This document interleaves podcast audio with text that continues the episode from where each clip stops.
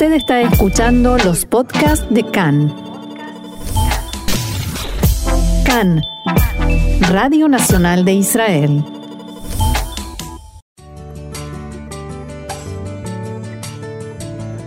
Bienvenidos, acompáñennos a recorrer la actualidad más allá de las noticias.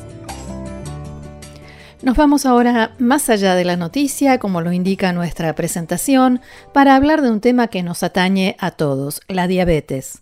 Estamos en el mes de concientización sobre esta enfermedad y el Ministerio de Salud en Israel difundió en estos días nuevos datos que indican que la diabetes en la población adulta en todo el mundo casi se ha duplicado en las últimas décadas, del 4,7% en 1980 al 8,5% en 2014. Y en Israel, en 2019 se reportaron 550.310 diabéticos mayores de 2 años.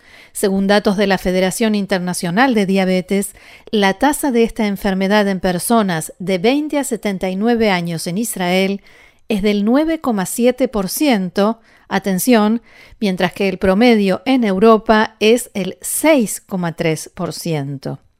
De acuerdo con la Organización Panamericana de la Salud, la diabetes es una enfermedad metabólica crónica caracterizada por niveles elevados de glucosa en sangre o azúcar en sangre que con el tiempo conduce a daños graves en el corazón, los vasos sanguíneos, los ojos, los riñones y los nervios.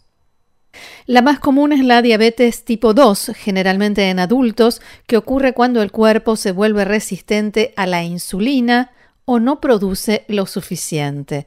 La diabetes tipo 1, una vez conocida como alguna vez conocida como diabetes juvenil, es una afección crónica en la que el páncreas produce poca o ninguna insulina por sí mismo. La diabetes es una de las principales causas de ceguera, insuficiencia renal, ataques cardíacos, derrames cerebrales y amputación de miembros inferiores. Y nosotros, aquí en CAN Español, hemos dialogado con el doctor Julio Weinstein, director de la unidad de diabetes del Hospital Wolfson en la ciudad de Jolón. El doctor Weinstein es oriundo de Argentina y desde hace mucho tiempo vive y ejerce su profesión aquí en Israel. Es uno de los profesionales más reconocidos, consultados y citados en todo lo relacionado con diabetes en el país. En primer lugar, nos dio algunos datos interesantes sobre la evolución de la enfermedad es una de las enfermedades más antiguas que conoce la, historia de la medicina. Parece ser que ya en los jeroglíficos del, eh, de, ¿cómo es? De, Egipto antiguo, ya hay ahí eh, dibujos que describen personas que sufren de diabetes. Eh, estamos hablando hace más de 5.000 años. Mm. Eh, pero digamos que en los últimos 100 años, desde que se descubrió la insulina hace unos 100 años, en 1921, eh, hubo muchísimos eh, eh, adelantos en la medicina de la diabetes. Puede decir que antes de que se conozca y que se pueda usar la insulina, la diabetes era una enfermedad eh, que la gente que, se enfermaba de diabetes de tipo 1 eh, se moría pocos meses después de haber de haberse diagnosticado y con el, eh, descubrimiento de la insulina eh, esta enfermedad tuvo un cambio en el eh, en su rumbo normal. Claro, en su evolución. claro, se cambió todo, se descubrió que se puede vivir muchos años más con la diabetes y así harán unos 50, 60 años empezaron por esa causa empezaron a, vivir personas con diabetes muchos años más y así fue que aprendimos que la diabetes puede provocar complicaciones tardivas. Eh, ¿Complicaciones? Decenas de años después que se ah. diagnosticó, empiezan a surgir los problemas que esta enfermedad provoca. Eh, y hoy eh, sabemos mucho más, pero todavía falta mucho para entender bien la eh, cómo, cómo es la hereditariedad, o sea, la genética mm. de la diabetes. Parece ser, estamos en estos últimos años eh, aprendiendo de que la diabetes no es una sola enfermedad, es un grupo de enfermedades que tienen en común que eh, el nivel de las glucos, de la, del azúcar en, la sangre sube a eh, eh, niveles que son dañosos que no son sanos para, digamos. para el cuerpo. O sea los espectadores no los oyentes tienen que pensar que nosotros eh, comemos eh, más del 50% de lo que comemos son carbohidratos. Carbohidratos se transforman en azúcar. O sea, a pesar de que nosotros comemos eh, pizza o pasta o arroz, todo eso es en realidad el cuerpo eh, lo absorbe y se transforma en azúcar, hmm. en glucosa. Hmm. Y eso es, de, en realidad, el, eh, la molécula que eh, permite al cuerpo construir la energía necesaria para, para vivir. El, el azúcar para el cuerpo nuestro es como la nafta para el auto. Sin nafta el auto no se mueve. Y sin azúcar nosotros no podemos vivir. Todas las células del cuerpo, de todos los tejidos, necesitan, así como necesitan hemoglobina para respirar aire, necesitan del mismo modo también el azúcar para vivir.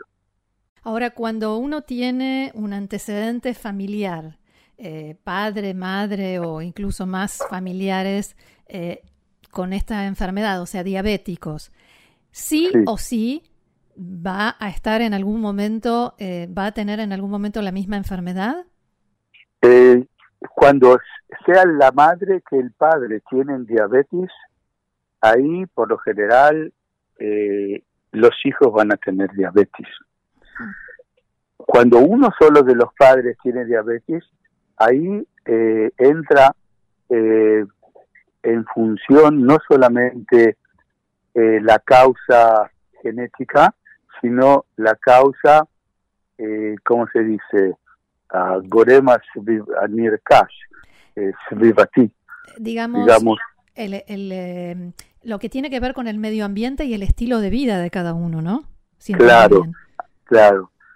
Eh, o sea, la diabetes puede eh, eh existe, cuando uno de los dos de las estas dos causas existen o las, tienen que existir las dos la genética y la eh, del medio ambiente digamos que esa depende de nosotros. Todavía hoy no podemos tratar la causa genética pero seguramente más adelante se va a poder eh, ubicar cuál es el gen que provoca en tal y tal eh, persona la diabetes mm. y seguramente se va a poder modificar y hacer un cambio que la diabetes no, no aparezca o desaparezca si está.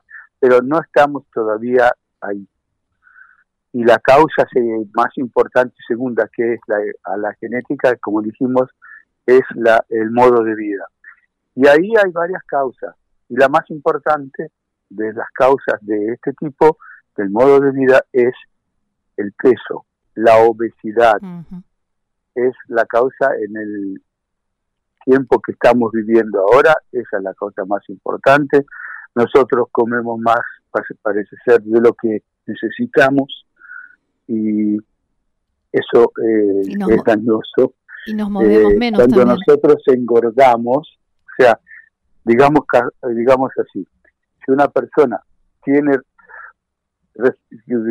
pesa 75 kilos y tiene un millón de receptores en el cuerpo, si pesa 110 kilos, sigue teniendo la misma cantidad de receptores. Mm, claro. Pero tienen que trabajar mucho más. Claro. Para 110 kilos. Y así llega el día que ya no funcionan. Mm. Y ahí, cuando no funcionan, como expliqué antes, aparece el azúcar alto en la sangre, o sea, la diabetes. Pero hay otras causas, no solamente eh, el peso, sino también, digamos, el estrés, mm. que es algo que nosotros sabemos. Sí, eh, que conocemos muy bien. Sí, que sí, que en la vida nuestra acá en Israel y en toda la eh, eh, Baolama En el mundo occidental, sí. Sí, eh, la gente vive con estrés. Otra causa es eh, que eso eh, fuimos nosotros entre los primeros en descubrirlo, es eh, no comer desayuno y comer a la noche. Eh, nosotros tenemos en el cuerpo, como todos los animales y también los vegetales, los clock genes, o sea, los relojes, o sea, tenemos un reloj principal en el cerebro, pero tenemos en cada una de las células un reloj periférico.